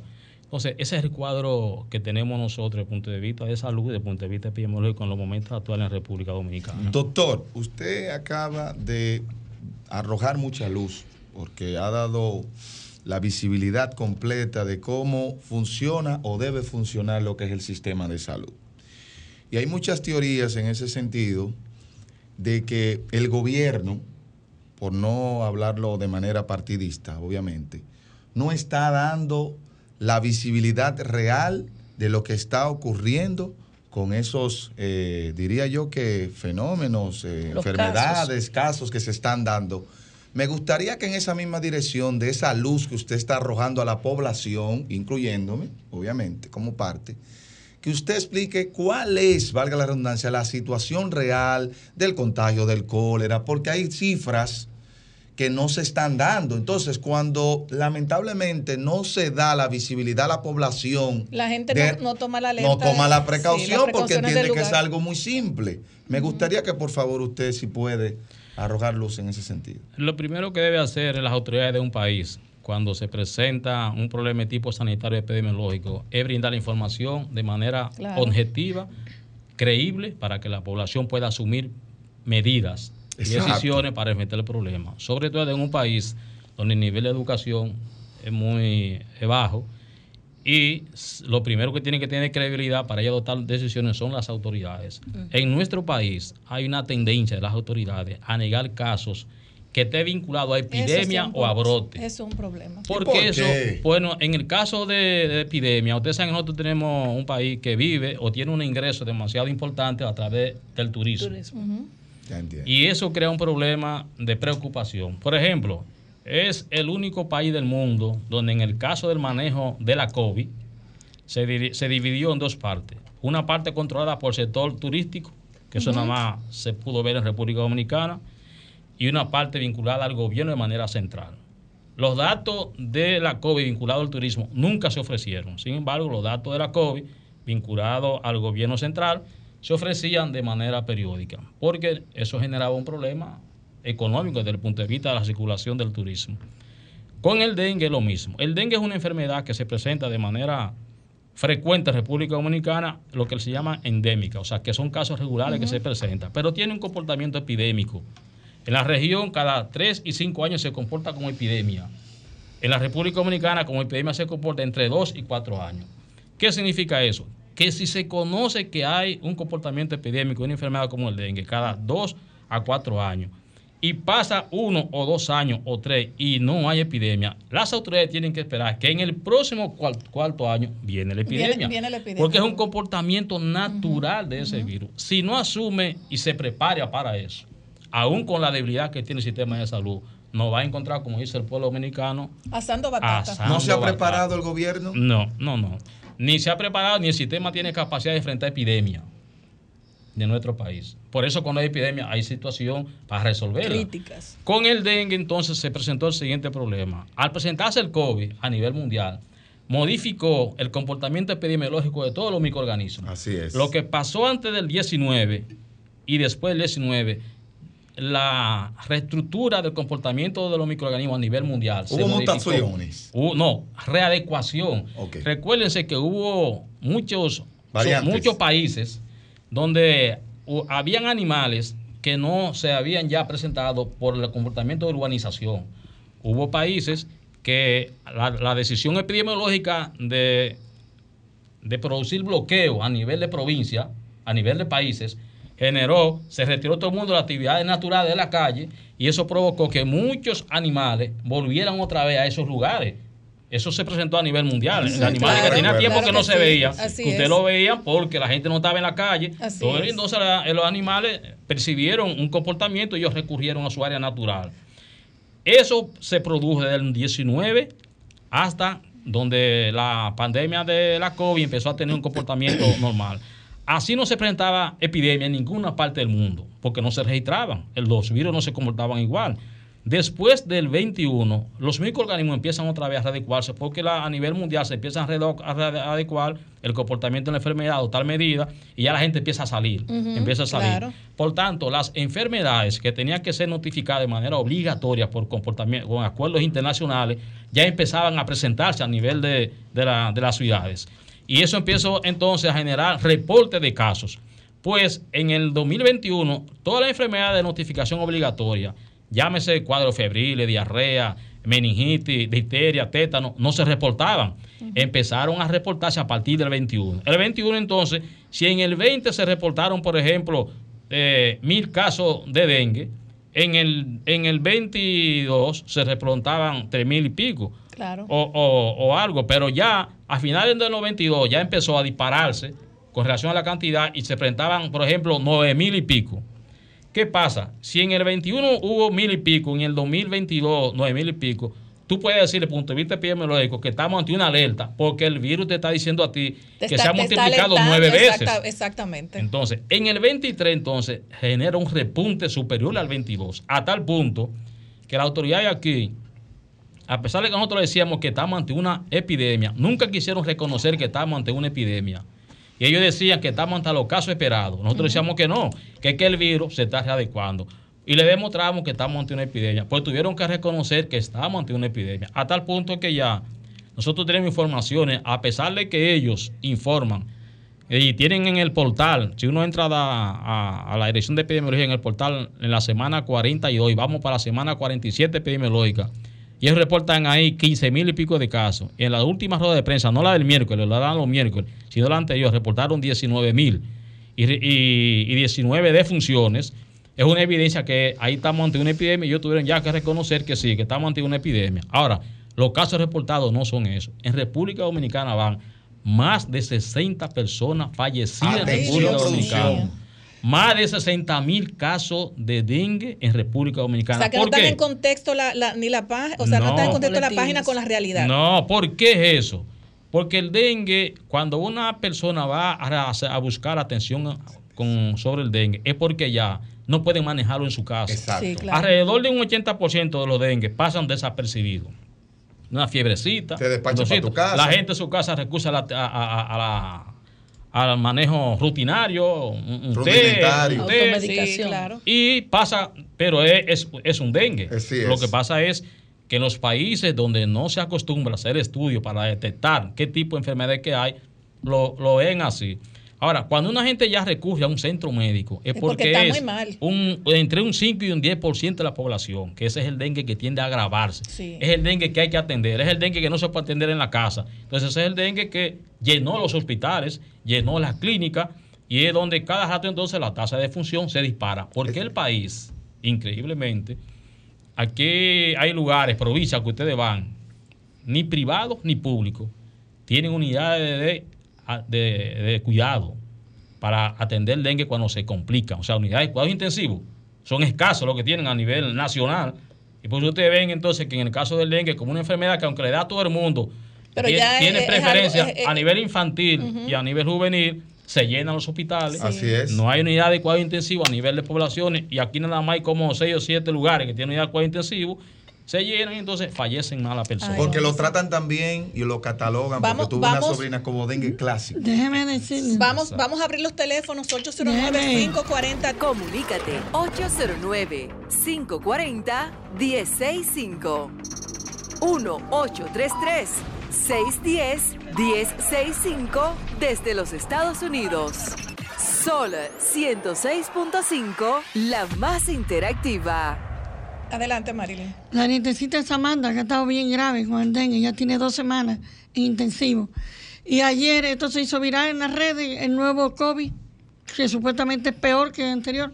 No, no hay, bueno, hay que ver porque muchas veces se desinforma mucho con el nuevo COVID, con una nueva pandemia y a veces uno hay que tener mucho Y ahí hay muchos intereses económicos y políticos y se parece a como cuando empezó la COVID que decían, empezó por China y otros decían, empezó por Estados Unidos. buenas tardes, desahógate. Buenas tardes. Sí, buenas tardes. Eh, ay, escúcheme, yo quiero el número de la doctora Lewis, la de los animales. Lois. Sí. Okay. Se lo doy. 809-223-1078. Gracias, muy amable. Siempre. Bueno. Es como dice el doctor, muchas veces son esos intereses económicos que quieren poner a la gente medio medio alborotada, pero no, no, no. No, no, hay, ningún, no hay ningún COVID, son enfermedades respiratorias. Y es una irresponsabilidad muchas veces de comunicadores y de, de, periódicos estar... Eh, eh, o sea, dando una, información que no es la correcta. porque es que no, eso es muy delicado. Tienen un, nivel de, de sí, claro, de impacto dependiendo del medio. Buenas tardes, desahógate. Buenos, buenas tardes, Lice. Ah, buenas tardes, ¿cómo está usted? Adelante. Dionisio, de este lado. Adelante, Dionisio, breve. Oye, estoy secundando al doctor que está ahí. Hablado por mil años. ¿Yo por qué? La cifra que dio es, yo creo que es más de ahí, porque siempre oculta la pura realidad. Tantas y tantas veces que criticaron el gobierno pasado este problema. Yo me explico por qué, Giselle. Oye, uno, ya no hay COVID. Dos, no hay guerra de Ucrania. Tres, no hay marcha verde. Cuatro. Bueno, Dionisio, como que verdad. Esos números. Esos números fuertes. Doctor, es importante, eh, porque el tiempo ya avanza, que usted pueda eh, decir sus redes sociales, algún teléfono de contacto donde las personas pudieran también conectar con usted. Y vamos a tomar esta llamadita para que usted le mande la información a nuestro público. Buenas tardes, desahógate. Sí, buenas tardes. Desde San Juan. Oh, San Juan, ¿cómo está por allá? ¿Cómo está todo? Todo muy bien por acá. Qué bueno. Solo un poco preocupado con el asunto del dengue. Nosotros acá en menos de un mes hemos tenido tres casos conocidos de personas jóvenes. Estamos hablando de una niña de 15 años, un jovencito de 23 que falleció antes de ayer y una de aproximadamente 35 que falleció hace como un mes que son tres casos de personas que, eh, como decimos popularmente, son, eh, fueron farsémicos y fueron... ¿Qué relación hay? ¿Por qué una persona farsémica eh, fallece tan fácil o si es un mal manejo que tenemos aquí en nuestra política? Gracias. Sí. No, Adelante, doctor. No, no, no es por eso. Lo que pasa es que el dengue, tú sabes que son cuatro serotipos de dengue, del 1 hasta el 4.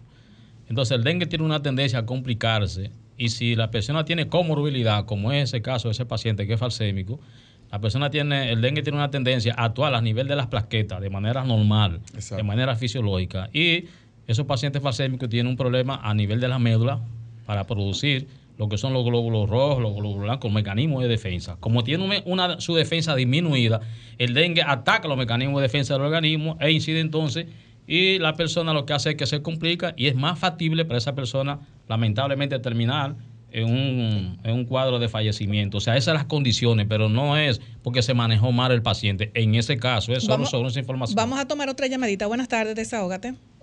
Buenas tardes, desahógate. Samuel Valdez de Higüey. Adelante, Samuel, buenas tardes.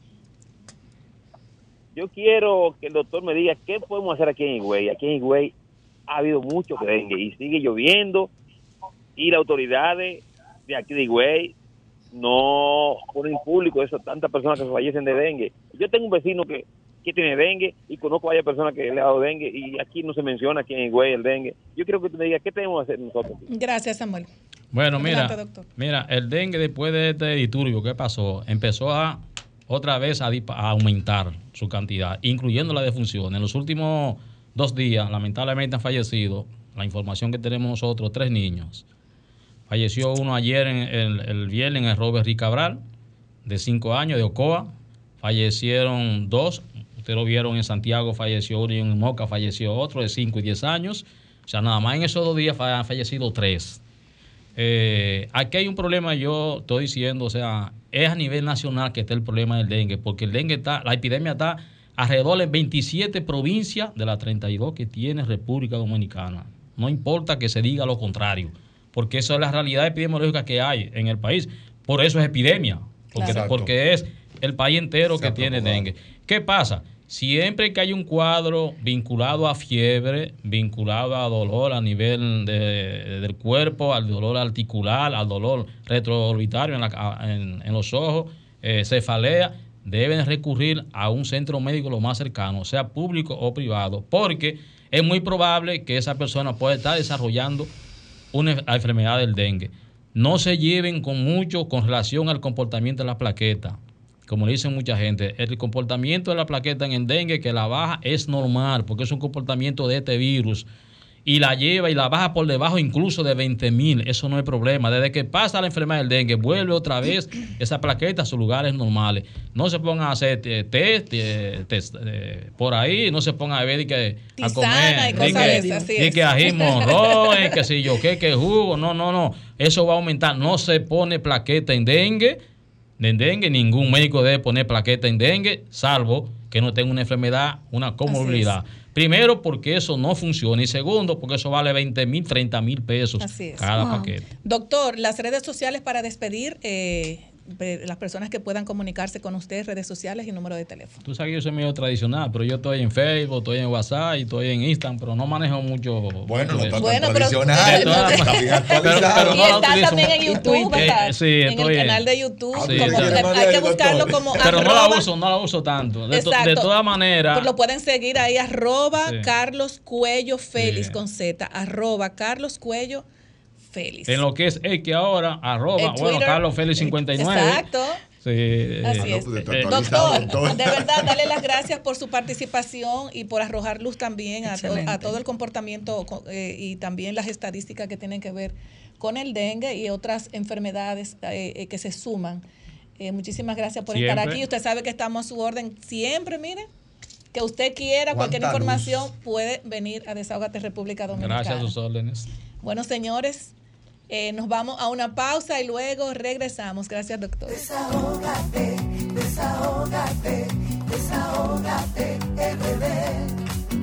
Desahógate, desahógate, desahógate, RD.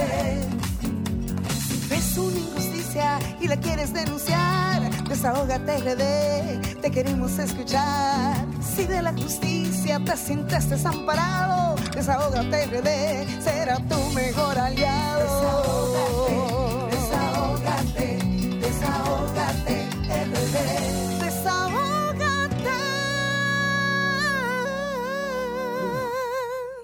financiero con Jesús Geraldo Martínez con temas siempre importantísimos para nuestros ciudadanos, no solamente aquí, sino en la diáspora. Y hoy tenemos un tema súper especial y súper importante para los dominicanos y dominicanas y para nuestro radio escucha, y es el efectos económicos del disturbio tropical y qué medidas eh, se pueden implementar. Ahora mismo, como la gente está un poco... Eh, eh, preocupada con todos esta, estas, estos desastres que han pasado en su negocio, en, la, en todo lo que tiene que ver en la vida personal del ser humano. ¿Qué tenemos, Jesús? Sí, muy buenas tardes a todos. Muy buenas tardes a los amigos que nos escuchan por SOR todos los sábados en tu consultorio financiero. Hoy me quiero referir a un tema, como ha señalado Griser, a los efectos que ya está causando el cambio climático en las finanzas personales y donde las personas a veces ni se dan cuenta y se sienten ajenos. Y primero quiero pedir, eh, primero solidarizarme con las personas que lo perdieron todos, con las familias que perdieron eh, eh, sus familiares, sus padres, hijos, nietos, porque lo que pasó en el fin de semana dejó en evidencia todas las necesidades que tiene nuestro país en mucha materia, sobre todo hacia los más vulnerables y también en áreas que no son vulnerables, que también sintieron los efectos del cambio climático.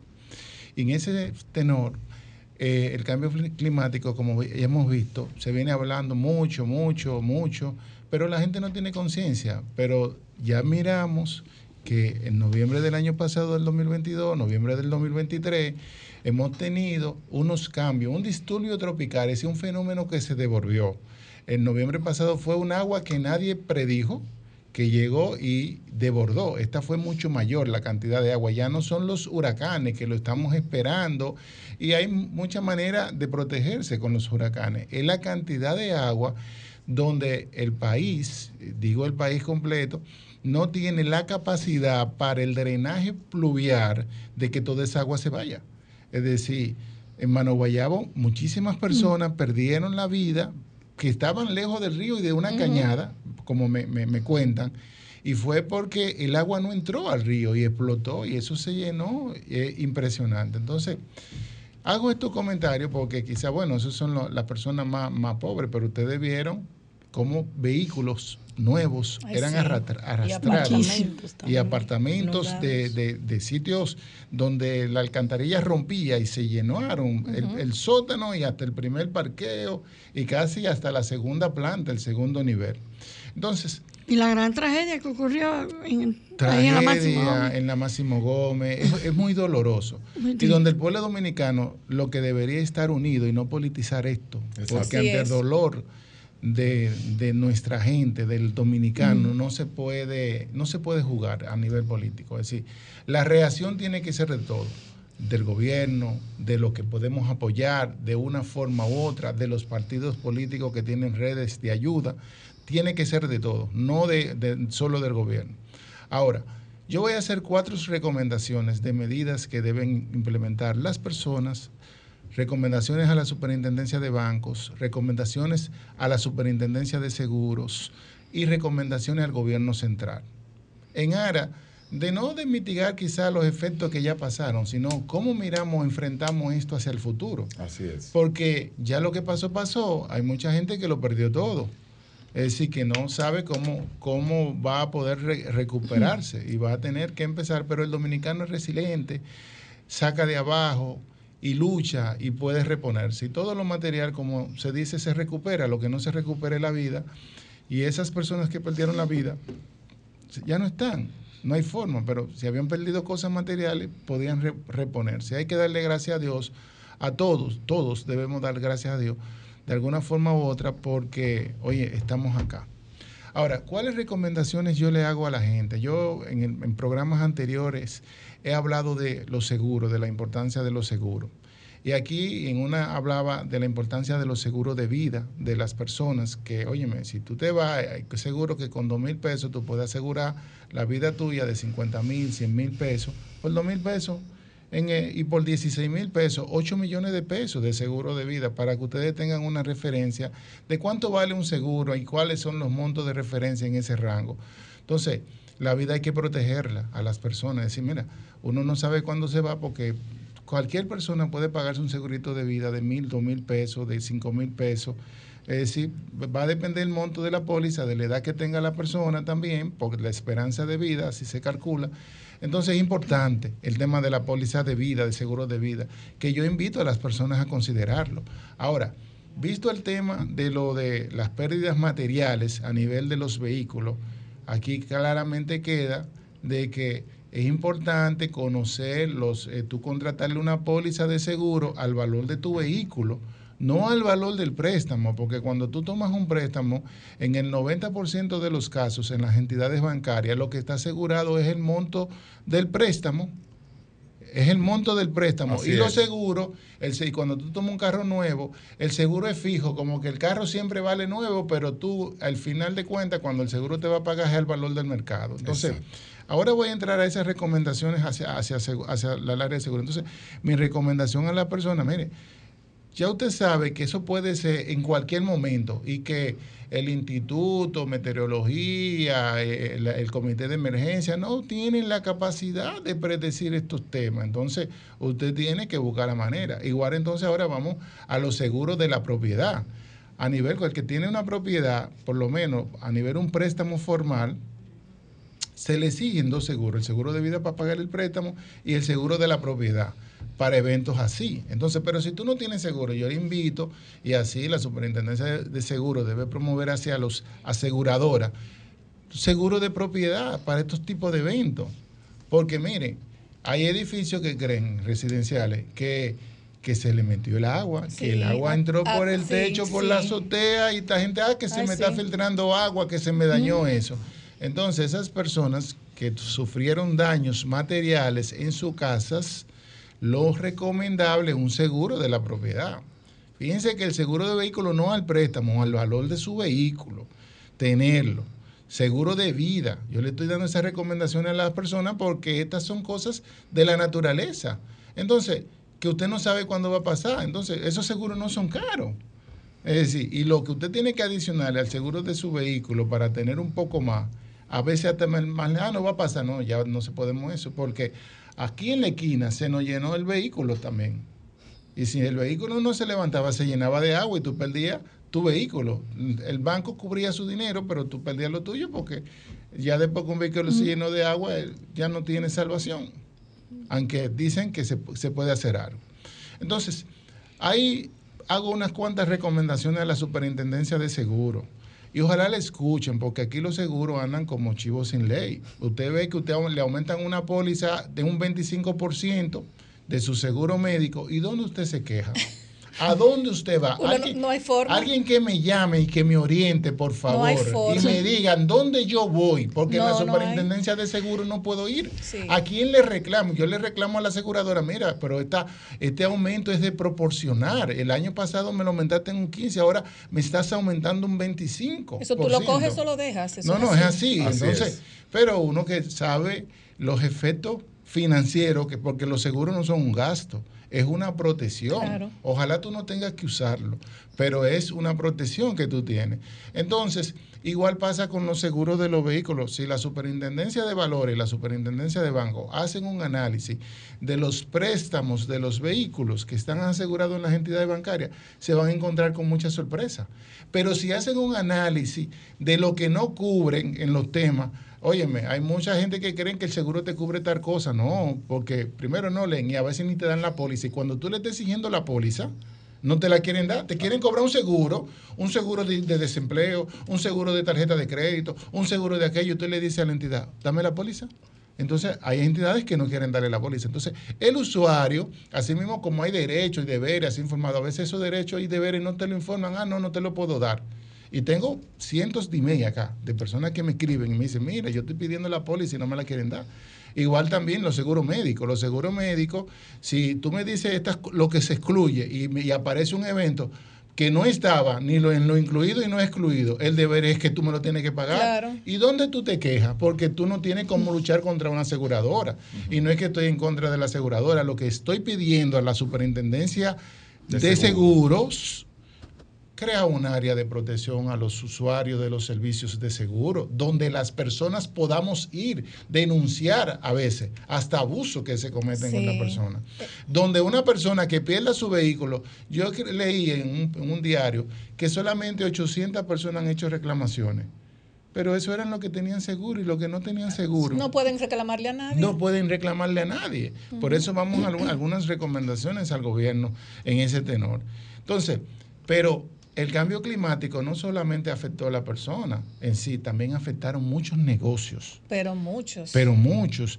Y que y cuando tú afectas esos negocios, ¿qué es lo que pasa? Tú lo pierdes todo. Tú tenías préstamo, no tienes cómo pagarlo. Tú tienes, como re- tienes que buscar cómo empezar de nuevo porque si no vas a perder tu propiedad. ¿Y qué hacen esos negocios? ¿Quién le asiste? Si no tenían un seguro, porque hay que, hay que ir creando una conciencia en nuestro país de la importancia de los seguros y que los Así seguros es. sean competitivos. Porque cuando tú vas a una feria de vehículos, de, de estas que hacen las entidades bancarias, tú siempre está, te quiere imponer que tú tomes el, el préstamo del vehículo, pero con el seguro también. Del, no, eso no, eso, eso no es es Obligatorio. obligatorio. De hecho, le hay que presentarles tres opciones a usted.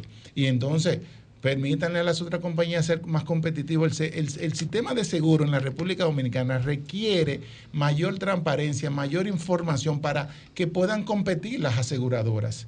Entonces, la asegura, aquí ese es el llamado que hacemos, hacer un estudio, un levantamiento, la aseguradora, óyeme, ¿cómo podemos mejorar la competitividad de los seguros? ¿Cómo podemos proteger los derechos de las personas Que que, tienen opciones seguro? de ele- de y cómo fomentar y mejorar que más personas puedan acceder a los seguros, porque si tú no lo conoces, si tú no sabes con dos mil, que con dos mil pesos tú puedes tener un seguro de vida, tú no lo sabes, pero si hay promoción desde la superintendencia de valor, de seguro, tú puedes hacer muchas cosas. Hay una carencia. Jesús, eh, muchos negocios, por, eh, eh, como le decimos comúnmente, de esos tarapetes, esos colmaditos, que tal vez le, co- le cogieron arrendado 10 mil pesos, eh, negocios pequeños, ¿quién los protege? Ahora ¿Quién voy, los protege? ahora voy para allá. Y en eso tengo sugerencia para la superintendencia de bancos y sugerencia para el gobierno. Porque ellos no tenían seguro. Entonces, para la superintendencia de bancos, la Junta Monetaria en el 2018 aprobó la modificación del reglamento de evaluación de activos. Este reglamento lo que establece cómo las entidades deben prestar los criterios que deben tener, tanto para, para prestarle a las personas como para hacer inversiones. Y en ese reglamento, una de de- de- que tuvo grandes transformaciones, está el tema de refinanciamiento y reestructuración de deudas. Refinanciamiento de deuda y reestructuración. Y que la gente no lo sabe. Y eso ya está aprobado y que no requiere de una nueva resolución de la Junta Monetaria, pero sí de la promoción de la Superintendencia de Banco, incentivar a las entidades bancarias que ahora en este momento, en donde la gente que necesita, tú decirle a los bancos, ayuden a los clientes afectados a refinanciar. Los refina- refinanciamientos, ¿qué es lo que significa? Las personas que son a nivel de su historial crediticio y calificación crediticia, que pagan dentro de 1 a 90 días, que es la calificación crediticia A, B y C, pueden optar por un refinanciamiento. Y el refinanciamiento es que tú, tu deuda, tú decidas, si tú debes 100, tú puedas tomar otros 100 más, tú puedas tomar 300 más, 300 Conforme mil pesos más.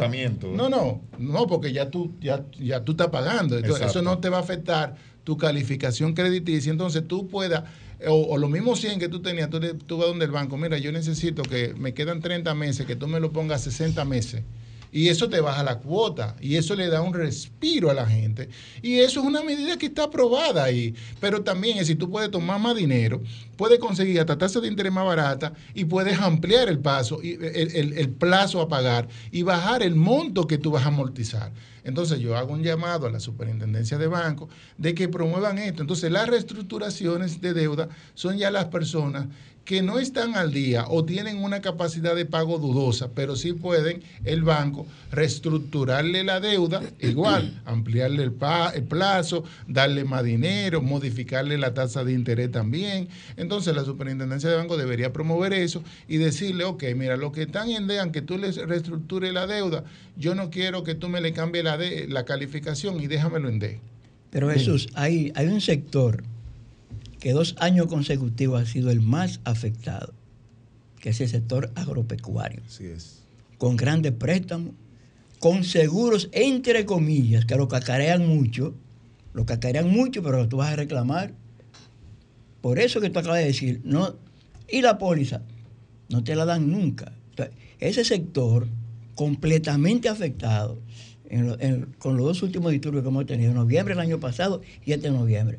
Agricultores y productores eh, ganaderos que lo han perdido todo, completamente todo.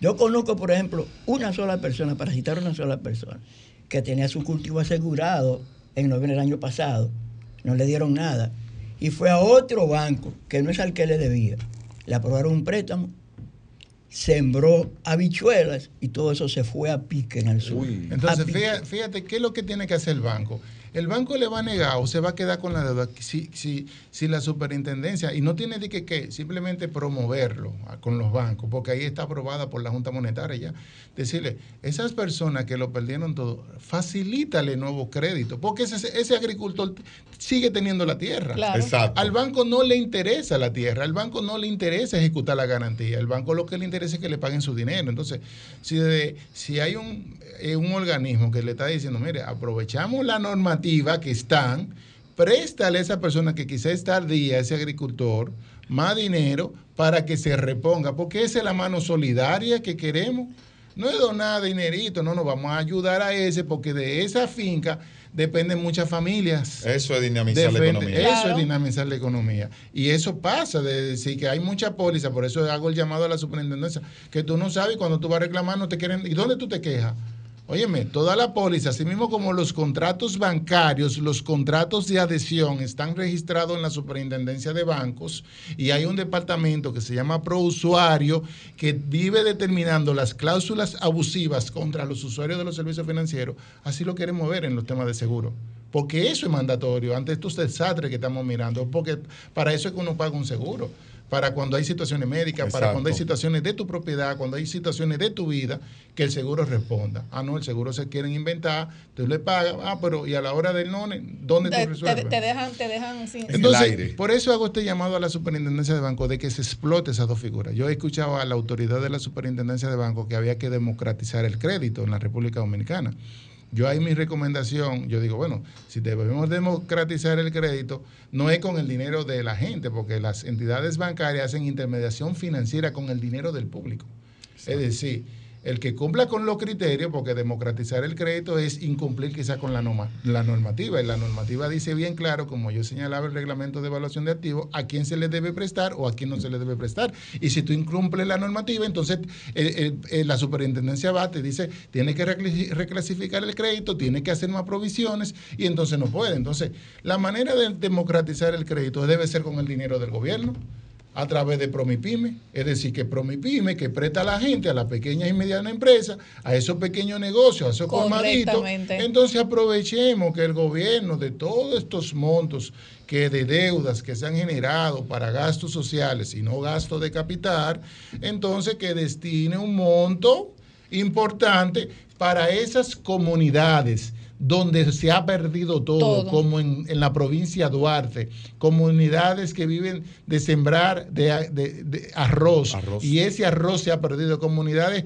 que, se dedicaban a, servir, a, sembrar víveres. En el sur, se, perdió, se, perdió, todo. Entonces, hay, hay que debemos democratizar el crédito a través de las instituciones del gobierno no del Estado, porque la gente quiere de una vez venir al Banco de Reserva. No, el Banco de Reserva ya es un banco de comportamiento privado. Así es. Entonces tú no le puedes cargar el dado al Banco de Reserva. Que ayuda bastante, Jesús, no, no, no, una donación no, no, recientemente. Eso realmente hay que destacar el desempeño que ha tenido el Banco de Reserva en los últimos... Sin precedentes. Lo he escrito varias veces en mis artículos de acento de hecho, yo siempre he dicho que si no fuera por el Banco de Reserva, el sistema, cuando se hablan de las estadísticas del sistema financiero, se quedara corto y reflejara que también van, es el que lleva es el que le pone los números bonitos al sistema financiero en conjunto, el Banco de Reserva. Ese, para que ustedes lo vean de manera resumida. Entonces, las instituciones del gobierno son Promipyme, las instituciones del gobierno son el Banco Agrícola, las instituciones del gobierno son, eh, bueno, está el BNB, pero el BNB es un banco privado, pero también puedes ayudar a través para que le preste a cooperativa, para que le preste, que llegue el dinero. Lo que no se puede decirle a los bancos, preste sin, bajo, sin los criterios, o usted flexibiliza los criterios de la su- de- del reglamento de evaluación de activos, o busca la manera de cómo asistirle. Vamos tenemos tenemos una llamadita. Buenas tardes, desahógate. Sí, ¿cómo están ustedes? Muy bien, ¿cómo estás? Sí, estamos bien, gracias al Señor. Adelante. Bueno, eh, el Banco de Reserva mundialmente quedó en el número 6 en el ranking. Eso, esos datos salieron recientemente, que yo sé que el Señor Jesús eh, lo sabe, porque Él está muy actualizado. Bueno, eh, para, yo quiero hacerle un llamado con todo el respeto y la decencia. Bueno, si digo respeto está la decencia a las autoridades de que cuando se, o sea, que no solo cuando se dice que va a llover, es que se debe de ponerle atención a la persona y hasta lo que no, porque ya hoy el cambio cli- climático, como ustedes decían, ya no respeta a nadie, que esté en el lugar que esté. Entonces, cuando sucedió esto, estaba bien avisado por la señora Gloria Reyes de que iba a caer mucha agua. Gloria Gloria Reyes, Ceballos. no, Gloria Ceballos. Ay, perdón, Gloria Ceballos, perdón, Sí. perdón, perdón, perdón. Eh, entonces, todos estaban fuera del pueblo, eh, las autoridades principales de este país, y yo escuché en CDN que estaba directora del noticiero o noticiario llamando, haciendo un llamado de auxilio que fueran ahí a la- a- al puente del, del, del, del nivel. Hel- Aló, se, cayó, se cayó se la cayó, llamada. Bueno, eso que ella está diciendo, una realidad, Jesús, y me gustaría saber, esas personas, como tú lo mencionaste, eh, mencionaste anteriormente, que son los que mantienen viva la economía de un sector, el que vende el chimichurri, el que vende la fritura, el que vende el jugo, el que vende la cerveza. ¿Dónde esas personas que lo perdieron todo? Hay muchas localidades que se perdió absolutamente todo, que tenían su motor, se le inundó de agua. ¿Dónde esas personas pudieran acudir, como tú dices, eh, por, por ejemplo, Promipyme No, no, y otras eso instituciones? no, no, por eso ¿Y- tenemos- ¿Y, cómo ellos pueden calificar para esto, para que no se la pongan por- en China? Por eso estamos diciendo de que debe ser la suma de todo y por eso estamos llamando, haciendo un llamado a la superintendencia de bancos, porque no hay que esperar que la Junta Monetaria apruebe un monto X para ser destinado a tasas de, eh, como se ha hecho en el pasado. Es decir, la- los, los bancos tienen los recursos necesarios para prestarle a esas a, a eso, pero tú le tienes que decirle, mira, estas son las reglas y vamos a flexibilizar y vamos y vamos a dar una dispensa a nivel del tema de la calificación crediticia como se ha hecho. Entonces, los bancos pueden utilizar estos mecanismos tanto de refinanciamiento como de reestructuración, pero no he terminado la respuesta, pero vamos a la pregunta. Tenemos otra llamadita. Buenas tardes. Ah, perdone que yo llame otra vez, pero creo que es una pregunta importante para el señor Jesús, que cómo estuvo el comercio ayer con, con el Día de, de Acción de Gracia, que el otro nombre... Gracias. saber. Está bien. O si buena Sí, pregunta no, esa. no, yo quiero referirme al final de, mi, de, de- de- de esta parte, en ese tema del- de, de cómo proyectamos que va a terminar la economía y cómo fue el Viernes Negro y que, me, y que nos llamen y nos reporten de diferentes zonas. Entonces, fíjate que ya hem- hemos hecho la observación a nivel de, de la superintendencia de banco a través del sistema financiero formal, pero también hemos hecho la observación a nivel del gobierno que Exacto. tiene que tiene un fondo de emergencia para asistir esto. Y ese fondo de emergencia puede ser canalizado por Promipyme, puede ser canalizado por el Banco Agrícola, puede ser hasta canalizado hasta por las ONG, porque aquí en este país hay una red de ONG, pero también hay muchas cooperativas que también tienen sus pérdidas, porque en todas esas comunidades a veces hay entidades bancarias que no llegan y hay que decirlo. Entonces ahí hay cooperativas, pero como la cooperativa tiene más flexibilidad en la regulación, las cooperativas lo que hacen y entienden, como no están atados a tanta regulación, lo que dicen, mira, vamos a prestarle más dinero Asume pa- riesgo. pa ayu- y asume el riesgo. Porque hay que, lo bueno y lo malo hay que decirlo de la cooperativa. Es decir, yo no puedo venir aquí a decir lo malo y después lo bueno no decirlo. El fuerte Tengo- de los préstamos en la provincia de San Juan son las cooperativas. entonces tengo que decirlo que también ciertamente, entonces el gobierno puede utilizar estos fondos para acá. Fíjense cuántas alternativas sin necesidad de que haya una emisión de la Junta Monetaria de, de facilidades de liquidez rápida, tasa X para esto. En su momento, si se amerita, existe ese mecanismo. Tenemos otra llamadita. Buenas tardes, desahógate. Se cayó la llamada, vuelva y llame, 1065. Mira, eso de las cooperativas son, aunque hay muchas personas que las han satanizado, pero la, no todas las cooperativas tienen, tienen problemas. Bueno, tenemos otras llamadas. Buenas tardes, desahógate. Buenas, salud. Sí, buenas tardes. Mira, tú le preguntas a la juventud, ¿verdad? Y, más, y oye, más, más, fácil, más fácil, más fácil. ¿Te acuerdan que ayer era Black Friday? Y que hoy, día 25 de noviembre, fue el día que mataron a la, a, la, a, la, a la Mirabal. A la Mirabal. Así O sea, este país eh, como que cada como que cada día como que se pierde sus raíces. Entonces a- aquí se quieren eh, importar que Black Friday, que día de que, que- que día de gracia, que esto que lo otro. Coño, somos dominicanos o, o qué entonces? Muchas gracias. Tenemos otra llamadita. Buenas tardes, desahógate. Gracias. Una pregunta para el Señor Jesús. Adelante. Si, como él decía, si ya yo tengo un préstamo que yo sé de antemano que no voy a poder cumplir con la cuota, él pudiera explicarme de nuevo cómo sería el procedimiento, ya sea para alargar el plazo o lo que él comentaba de la tasa de interés, que no me quedó muy claro. Muy bien. Bueno, en este caso, si la persona está al día con el préstamo, Te- tenemos, tenemos sí. varias llamadas. Vamos, si quieres la adelante, vamos a tomar sí. para... Buenas tardes, desahógate. Buenas tardes. Buenas tardes, desahógate. Sí, voy a ser breve. Samuel de Higüey. Sí, adelante, Samuel. Señor Jesús, mi pregunta es la siguiente para usted. Aquí en Higüey hubieron varias personas que perdieron todo, que el río se le llevó todo, y esas personas eh, vivían del día a día, de chiripero. ¿Dónde deben de ir? Porque realmente, todo ese dinero que pusieron los otros días, esos millones, y, se- y en menos de dos días se lo dieron no sé a quién. Dígame, ¿dónde tenemos que ir nosotros que no tenemos nada? Eso es todo. No, por eso estamos haciendo, voy a contestarle primero al señor, el, el llamado al gobierno, a la superintendencia de banco, a que se fomente, se le dé promoción a estas dos figuras de refinanciamiento y reestructuración. A la persona que llamó, eh, que, que está al día, vamos a suponer que esa persona está al día con su cuota de su préstamo, lo que debe acercarse al banco y decirle, mira, yo quiero hacer un refinanciamiento de la deuda que yo tengo, porque eso está estipulado. Y, a ver, y por eso estoy haciendo el llamado para que los bancos, Lo estas dos figuras, óyeme, la utilicen dentro de...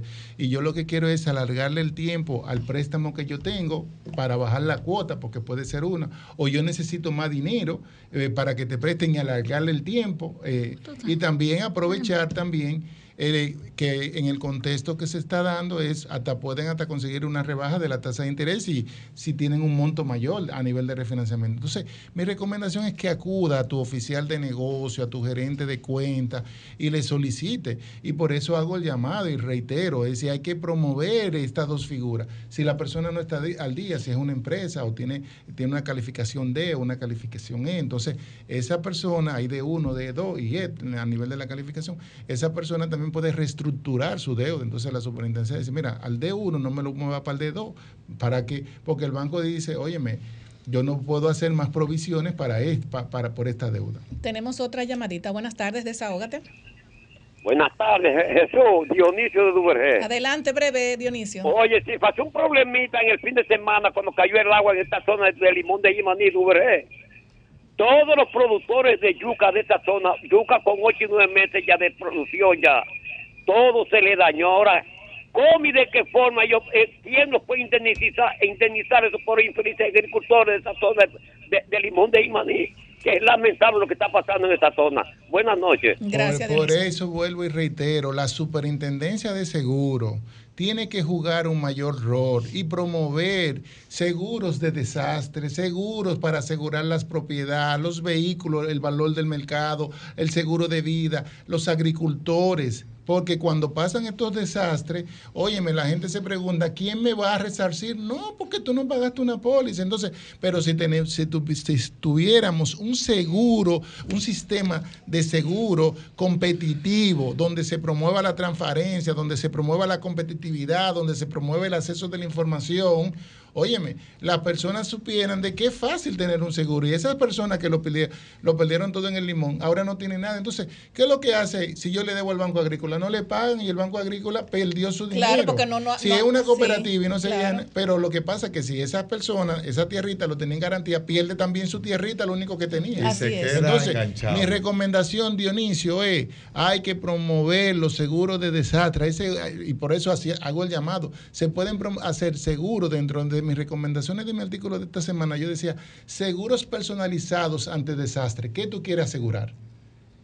Promuévalo, Superintendencia de Seguros. Que sería bueno, Jesús, que digas dónde tú escribes para que la gente pueda Sí. conectar con todos esos temas tan Sí, importantes. pero eh, yo escribo en acento los lunes y los jueves de toda la semana. Los lunes escribo sobre temas de banco, del sistema financiero formal, y los jueves escribo temas sobre finanzas personales de estos temas que estamos hablando, ¿no? Es Claro. ahorro, invierte, ya a eso hay muchas personas que se dedican a eso y le hemos dejado ese espacio a esas personas.